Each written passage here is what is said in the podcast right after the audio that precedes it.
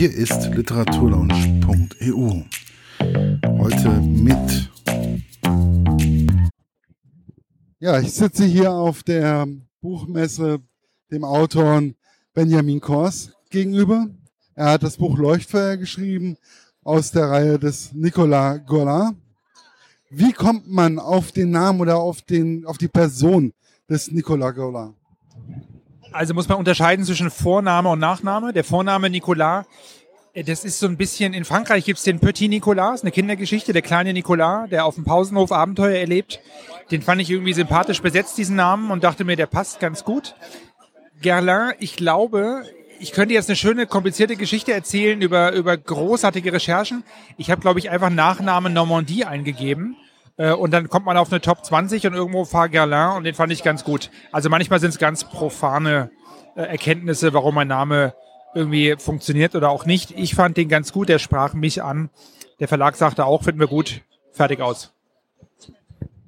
Wobei mich ja sowieso gewundert hat, wie kommt man eigentlich auf diese raue, auf die Idee, diese raue Normandie zu nehmen als ähm, immer wieder herausragender ähm, Tatort, mehr oder weniger. Ja, vielleicht genau deswegen, weil sie rau ist. Nicht zu rau, also nicht die, nicht die Nordsee wie hier in Deutschland. Ich habe einen Ort gesucht, der mich einfach anspricht. Äh, also ich habe da früher, bin ja selbst Franzose, äh, viele Urlaube verbracht, als Kind, als Jugendlicher, bin ja nochmal hingereist ich finde, dass die Normandie sich eignet, weil sie eine gute Mischung ist. Da ist schon dieses klassische, klischeehafte Frankreich zu Hause.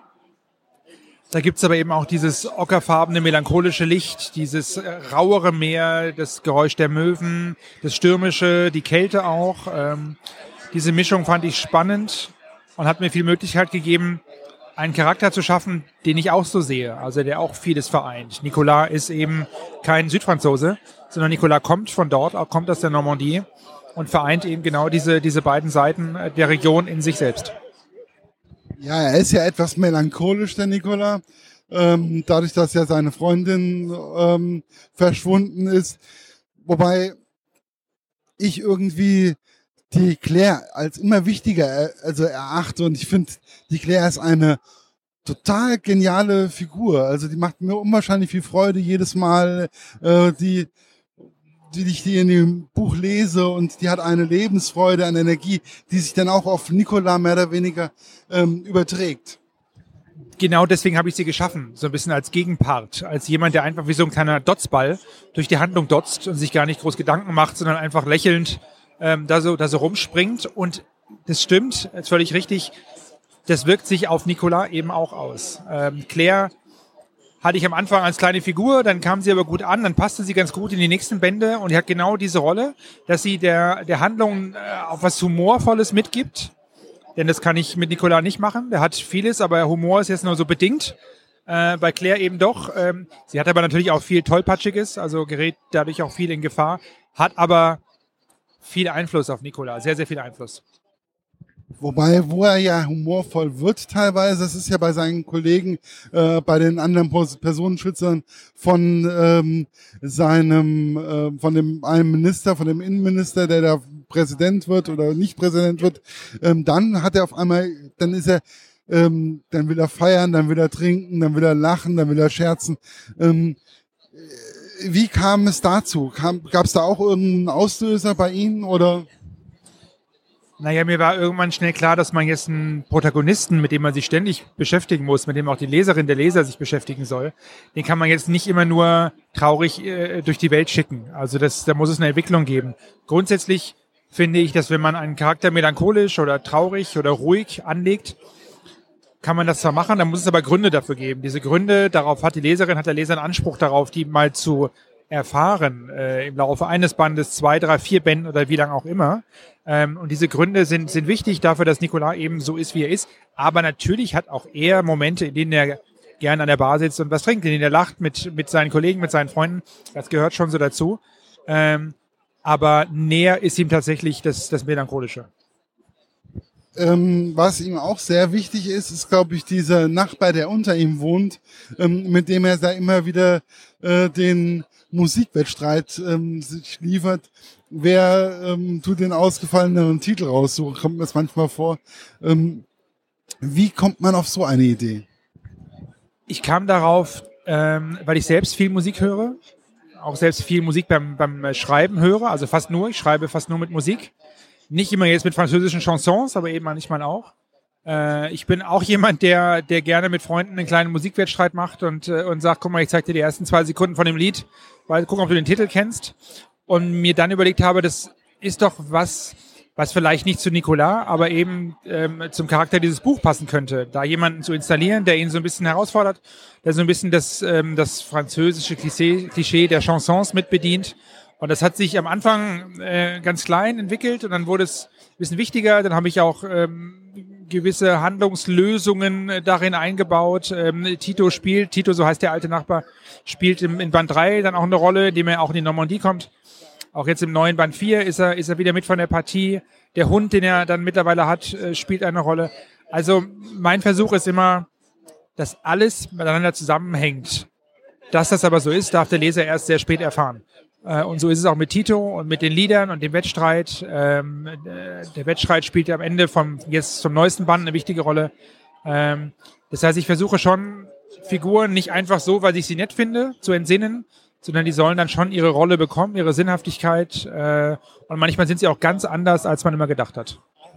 Also ich habe da manchmal, also ich stehe da, ähm, wenn ich einen Roman von Ihnen mittlerweile in die Hand genommen habe. Am Anfang bin ich so ein bisschen, na ja, hm, schon wieder eine Krimi-Reihe, hm, mal gucken. Und mittlerweile ähm, stehe ich wirklich da und habe gesagt gehabt, naja, Band 1 war super, Band 2, wow, Band 3, hm, ähm, es ist immer wieder eine Steigerung oder es ist immer wieder anders. Da, ähm, das ist, wie schwer ist es, das zu schaffen, ähm, immer wieder ähm, neue Reizpunkte auch für einen selber zu schaffen?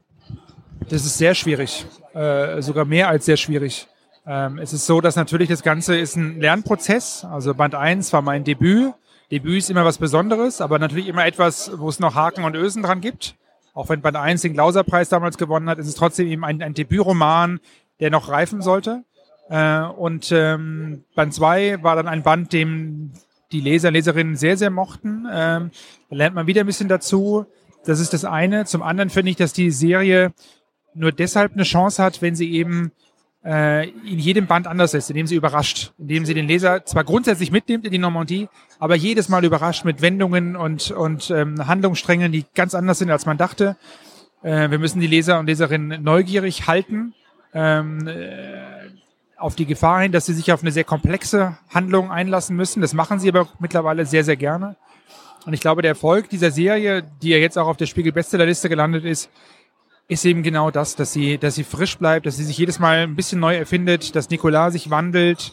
Ähm, wenn es immer das Gleiche wäre, dann wäre es eine Serie wie jede andere, die irgendwann auch ein bisschen abgehangen wäre. Dann wäre sie nicht schlecht, äh, hätte sie auch ihre Berechtigung, aber so macht sie mir persönlich einfach viel mehr Spaß.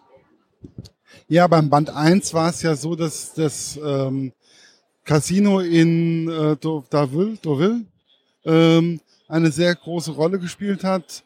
Ähm, Band 2 war es ähm, der, ja, die waren, das waren dann die ähm, das Hinterland und ähm, der Adel, der Landadel oder wie auch immer, diese Reiche. Dann im Band 3 war es der J-Day. Ähm, wie war das eigentlich auf einmal, diesen wirklich, ja, also bei uns ja den D-Day ähm, und in Frankreich, wie ich das dann in dem Buch gelernt habe, der J-Day. Ähm, wie war das, den als ausschlaggebenden Punkt mehr oder weniger in einem Roman zu verarbeiten? Ich war von diesen ganzen Landungsstränden, von den Orten dort immer schon beeindruckt. Ich war als Jugendlicher einmal da und habe mir einfach nur gedacht, dass es mir viele Möglichkeiten gibt, als Krimi-Autor da etwas, ähm, da etwas zu beschreiben, eine Handlung hinzusetzen, die in diesem Kontext der Alliiertenlandung und der Ende des Zweiten Weltkrieges eine, eine Rolle spielen kann. Diese Orte sind unfassbar wichtig für die Normandie. Ich glaube, in, ähm, in Deutschland ist dieser Ort gar nicht so sehr bekannt, weil natürlich die Alliiertenlandung in Deutschland eine geringere Rolle spielt als in Frankreich, in England und in den USA. Da sind die alliierten Strände, wie sie genannt werden, da sind die Friedhöfe, die amerikanischen Friedhöfe, von einer ganz großen nationalen Bedeutung. Bei uns natürlich nicht ganz so sehr.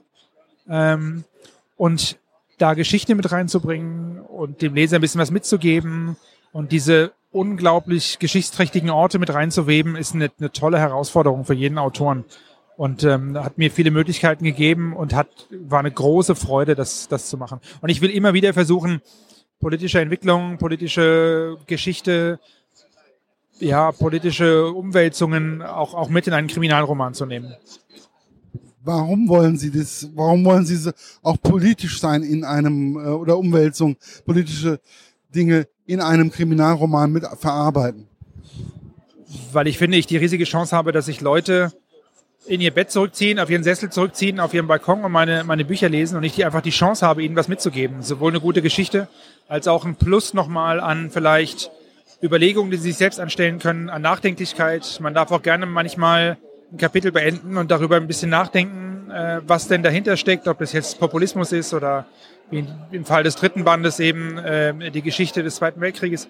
Ähm, ich finde, ein Kriminalroman wird immer ein bisschen zu Unrecht abgestempelt als nur ein Kriminalroman, eine Krimi-Geschichte wie ein Tatort, wie, wie ein, weiß ich, ein Fall für zwei. Aber das ist eben bei mir zumindest ein Kriminalroman mit klarer Betonung auf Roman. Roman heißt für mich immer gesellschaftliche Entwicklungen, gesellschaftliche Strömungen äh, mit aufzugreifen. Das muss man nicht immer tun, das wird auch ein bisschen krampfig. Äh, in Band 4 ist es das weniger. Äh, aber Band 2 zum Beispiel hat sich mit der Flüchtlingsthematik beschäftigt. Natürlich ist das, ist das, beschäftigt es mich. Mich beschäftigt es eben und da ich Autor bin und Geschichten erzähle, die mich beschäftigen, wird es immer mit einfließen. Sie sind ja nicht nur, ähm, Sie sind ja nicht nur Autor, sondern auch Journalist. Ähm, wie anders ist eigentlich das Schreiben als Autor im Gegensatz zu, wenn Sie jetzt für die Tagesschau oder Tagesthemen oder was auch immer arbeiten? Ähm, was ist da, da, da schreibt man ja auch erstmal die Story mehr oder weniger oder das recherchiert. Ist es ganz anders, da, ähm, das zu schreiben? Ist man vielleicht kritischer oder wie kann man das vorstellen? Also es gibt zwei große Unterschiede. Der eine ist der zeitliche Rahmen oder auch der quantitative Rahmen. Also als Journalist habe ich nur eine gewisse Anzahl von Zeit, von Zeilen, von Sendeminuten, die ist sehr begrenzt. Als Autor kann ich übertrieben gesagt so viel erzählen, wie ich will. 300, 400, 500 Seiten. Das bringt per se schon mal eine andere Art von Geschichten erzählen mit sich.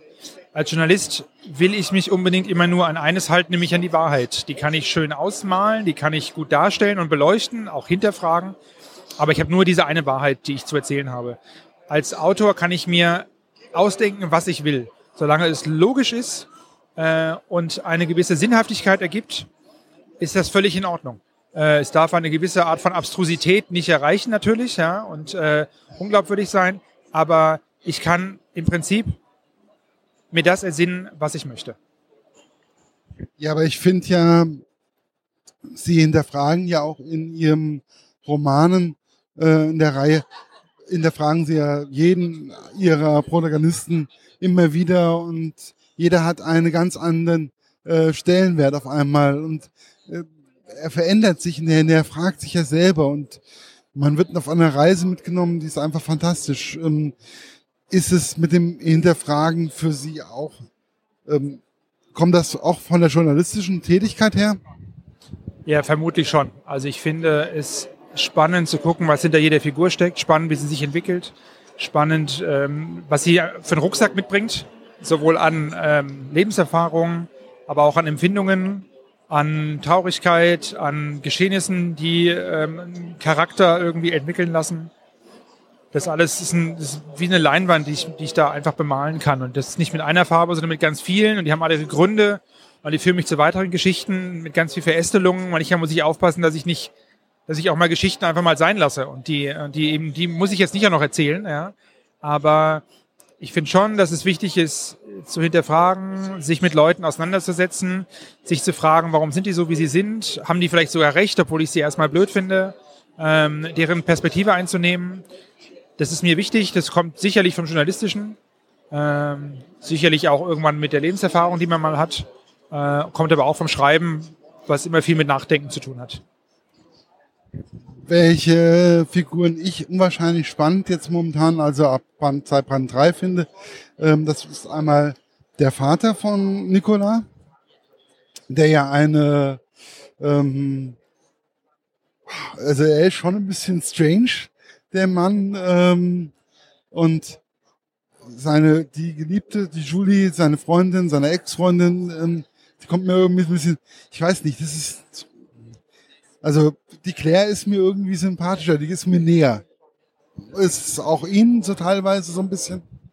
Ja klar, der Vater war jemand, der am Ende von Band 2 aus der Torte gesprungen ist, äh, literarisch gesehen.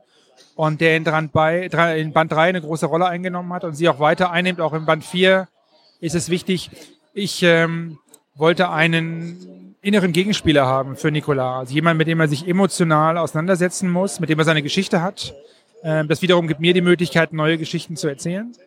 Natürlich ist der Vater von Nicolas niemand, den man lieb gewinnt, aber der ist jemand, den man spannend findet, den man äh, lesen möchte, dem man seine Geschichte abnimmt äh, und der die Geschichte auch vorantreibt und ihr nochmal noch mal auch eine gewisse Boshaftigkeit äh, verleihen kann. Äh, und all das spielt, spielt in den nächsten Bänden sicherlich auch mal eine Rolle. Ja, aber auch Julie wird, glaube ich, auch eine wesentlich größere Rolle spielen. Wobei. Ähm also die Rolle von Julie war eine, die ich am Anfang unterschätzt habe, äh, denn dieser rote Faden und die Frage, wo ist sie, wo war sie, wo ist sie, äh, was ist geschehen, ist etwas, was die Leserinnen vor allem unglaublich umgetrieben hat. Die hat irgendwann die eigentlichen Fälle überlagert, was man als Autor immer so, so mal so, mal so sieht. Ähm, aber natürlich spielt sie ihre Rolle und spielt sie für Nicolas ihre Rolle, spielt für die Handlung ihre Rolle. In Band 3 hatte sie ja schon eine große Rolle. In Band 4, der ja jetzt rausgekommen ist, hat sie sie natürlich auch. Ähm, sie ist nicht der Protagonist dieser Bücher, aber sie hat, ist eine zentrale Figur. Äh, und das in Verbindung mit dem Vater von Nicolas, in Verbindung mit Nicolas, in Verbindung mit den Fällen, ist das eine schöne Konstellation, an der man viel schrauben kann. Wobei mich geschockt hat, war die bei Band 3, wo die Claire mehr oder weniger in die Luft gegangen ist oder fast zu Tode gekommen ist. Da musste ich wirklich, ähm, das war so beschrieben, ich stand erstmal da, ich war erstmal ein paar Seiten, war ich wie paralysiert. Ähm, ging es einem auch selber so oder? Ähm? Also man merkt dann schon beim Schreiben, dass das jetzt was Wichtiges ist. Dass das jetzt etwas ist, wo der Leser hoffentlich sagen wird, boah, da, da liest er nicht mehr eben so drüber, sondern hält den Atem an. Das freut mich, wenn, das, wenn dieser Effekt so war. Ähm, das sind aber, glaube ich, die Situationen, die aus einem Buch dann auch was Besonderes machen können, weil man es dann mal kurz zur Seite legen muss, weil es einen beschäftigt, weil das Herz vielleicht ein bisschen schneller klopft, weil man jetzt nicht gestört werden möchte. Dafür ist ein Krimi da, ehrlich gesagt. Neben der schönen Sprache und der schönen Region und der Normandie und, und dem guten Protagonisten muss es immer auch Momente geben, in denen es zur Sache geht, in denen ich gepackt werde. Äh, und es gibt manchmal auch Situationen, in denen ich ähm, erschüttert werde als Leser. Und das ist dann eben so. Äh, das ist die Macht, die ich als Autor habe. Das muss ich gut abwägen. Gibt es manchmal Situationen, in denen ich sage, ja, lieber Leser, liebe Leserin, ich weiß, das ist jetzt nicht so ganz das, was ihr erwartet habt. Aber ähm, so ist das Leben eben. Ja, ich war dann ganz froh, wo es dann auf einmal wieder im Krankenhaus war. Ähm, genauso wie ja auch äh, der am Anfang, im ersten beiden Bänden, fand ich den Polizisten von Deauville ähm, ziemlich, äh, den Chef, naja, ein bisschen, hm, und dann auf einmal ist ihm was zugestoßen und ich habe gedacht, das kann eigentlich, äh, man steht dann da und denkt so, okay. Und dann in dem Moment wusste ich, okay, dieser Autor, dieser Roman, diese Reihe nimmt mich mit und sie schafft mich. Ähm, auch wenn sie nicht unbedingt blutrünstig ist oder so. Ja, aber ähm, sie ist halt ein bisschen, ist halt ein bisschen anders. Wie ist es, wie lange beschäftigt einen eigentlich diese, diese Figuren? Oder wenn irgendwas passiert, wie lange beschäftigt einen das auch als Autor? Im Nachhinein nicht, im Vorhinein beschäftigt sein viel. Also ich muss viel darüber nachdenken, um zu schauen, was, was passiert äh, mit dieser Figur, was passiert mit meinen gesamten Figuren, mit meinem ganzen Tableau an Figuren, wie ist die Geschichte, das beschäftigt einen die ganze Zeit und immer. Beim Spazierengehen, beim Duschen, beim Autofahren denke ich sehr, sehr viel ans Buch, ans Schreiben. Wenn ich dann was geschrieben habe, ist es sofort weg. Also wenn ich was geschrieben habe, ist es damit für mich erledigt, abgehakt. Sagen wir mal, ich würde mich von einer Figur verabschieden müssen, dann wäre das eben so. Wenn es Sinn macht, macht es Sinn. Äh, keine Sorge, bei Claire zum Beispiel macht es im Moment keinen Sinn. Aber wenn ich was geschrieben habe oder wenn ich ein Manuskript abgebe, dann ist es eben, dann ist es vorbei. Dann habe ich da eine ganz schnell eine Distanz dazu. Im Vorhinein eine, eine große Nähe. Wie war das eigentlich, wo Sie vom Syndikat für den äh, Friedrich-Klauser-Preis ähm, nominiert wurden und den gewonnen haben? Wie mit Ihrem Debütroman? Was für ein Gefühl war das? Ein ganz komisches. Also zuerst mal wusste ich gar nicht so genau, was ist dieser Preis, wo bin ich da gelandet? Ich kannte die ganze Branche überhaupt nicht. Bin ja ganz neu da reingerutscht, habe ein Buch geschrieben und dann werde ich nominiert für, für ein Debüt die Nominierung war schon toll. Ähm, dann habe ich ihn gewonnen. Das erfällt man an dem Abend selbst immer erst, dass man es gewonnen hat, wie bei der Oscarverleihung. Nur, dass er nicht ganz so gut dotiert ist. Ist der Oscar dotiert? Weiß ich gar nicht genau. Also der Glauser zumindest nicht, nicht so gut, wie man beim Oscar denken würde. Aber, aber gut genug. Das war toll. Das ist ein tolles ähm, Gefühl. Einen Preis zu gewinnen ist immer gut. Da muss man sich nicht für schämen. Es ähm, äh, sagt eher was über das Selbstverständnis aus, dass man dann vielleicht ein bisschen mehr hat als vorher. Also die Frage, wie sehr Autor bin ich eigentlich oder bin ich jetzt Schriftsteller überhaupt? Das ist etwas, was man, das, das brauchte bei mir ein bisschen. Ich habe einen Job, ja, ich schreibe nebenbei Bücher. Bin ich Schriftsteller? Ja, bin ich vermutlich. Mit dem Glauserpreis war die Antwort dann irgendwie relativ klar. Es war ein sehr schönes Gefühl, ich will es aber auch nicht überhöhen. Also das, äh, der Preis, ein, ein, ein, ein Preis kann was über die Qualität eines Buches aussagen, tut es im besten Falle muss aber nichts darüber aussagen, ob es noch andere gute Bücher gibt. Und wie ist es jetzt, wenn man dann auf einmal auf die Spiegelbestsellerliste bei dem Buch jetzt guckt und sagt, okay, da stehe ich drauf? Ja, das ist super. Also das kann ich kurz beantworten. Spiegelbestseller ist super.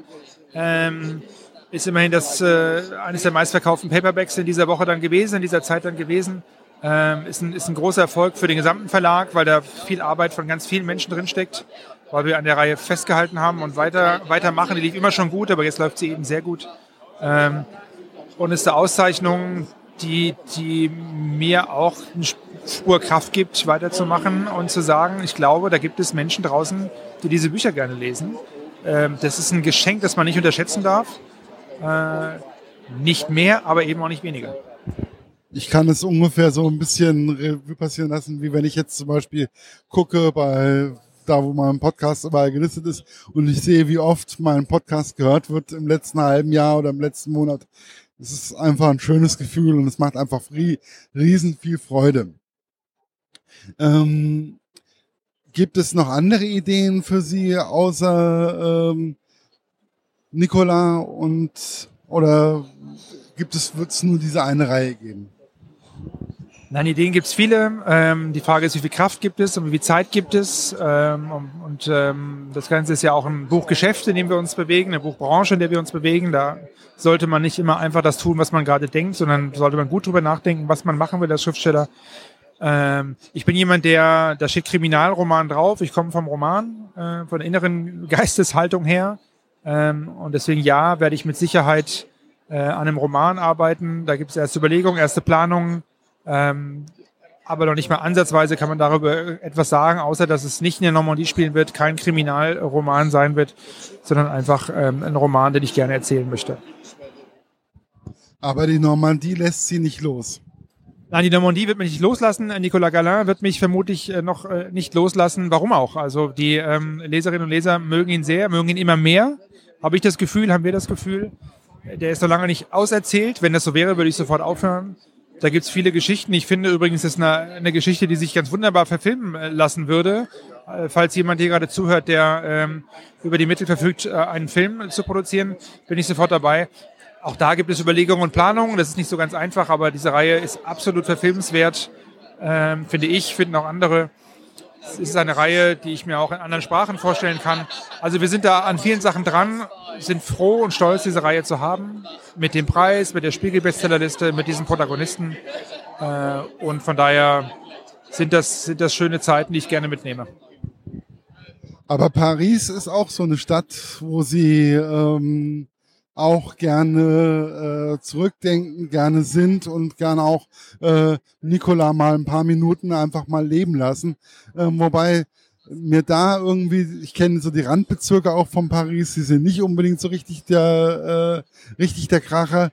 Ähm, dafür, das ist noch ein bisschen so rosa-rot, während in der Normandie finde ich es schon teilweise ziemlich düster und sehr neblig. Ja, yeah, das ist so, aber da ist zum Beispiel Band 4 eine gute, eine gute Entwicklung, weil der Paris nochmal mehr in, ein bisschen in den Blickpunkt nimmt und auch die dunkle Seite von Paris, in dem Fall das Drogenmilieu von Paris in den Blick nimmt. Ähm, aber das stimmt, Paris ist für mich die Stadt. Ähm, wirklich eine Stadt, die wirklich ganz, ganz, äh, ich ganz toll finde, ganz gerne mag. Und deswegen wollte ich Nicolas auch in Paris ähm, da leben lassen. Aber es sind und bleiben Normandie-Krimis natürlich. Äh, aber Paris wird immer eine Rolle spielen. Wie wichtig ist Ihnen auch teilweise, ähm, es kommt ja immer wieder das Konzerthaus in Paris. Ähm, wie wichtig sind Ihnen auch klassische Elemente der klassischen Musik? Ich bin nicht der, der klassischste Klassikhörer sozusagen, äh, auch nicht immer der häufigste, aber jemand, der wahnsinnig gerne auch mal ein klassisches Konzert besucht, der einen, einen tollen Chor zu schätzen weiß.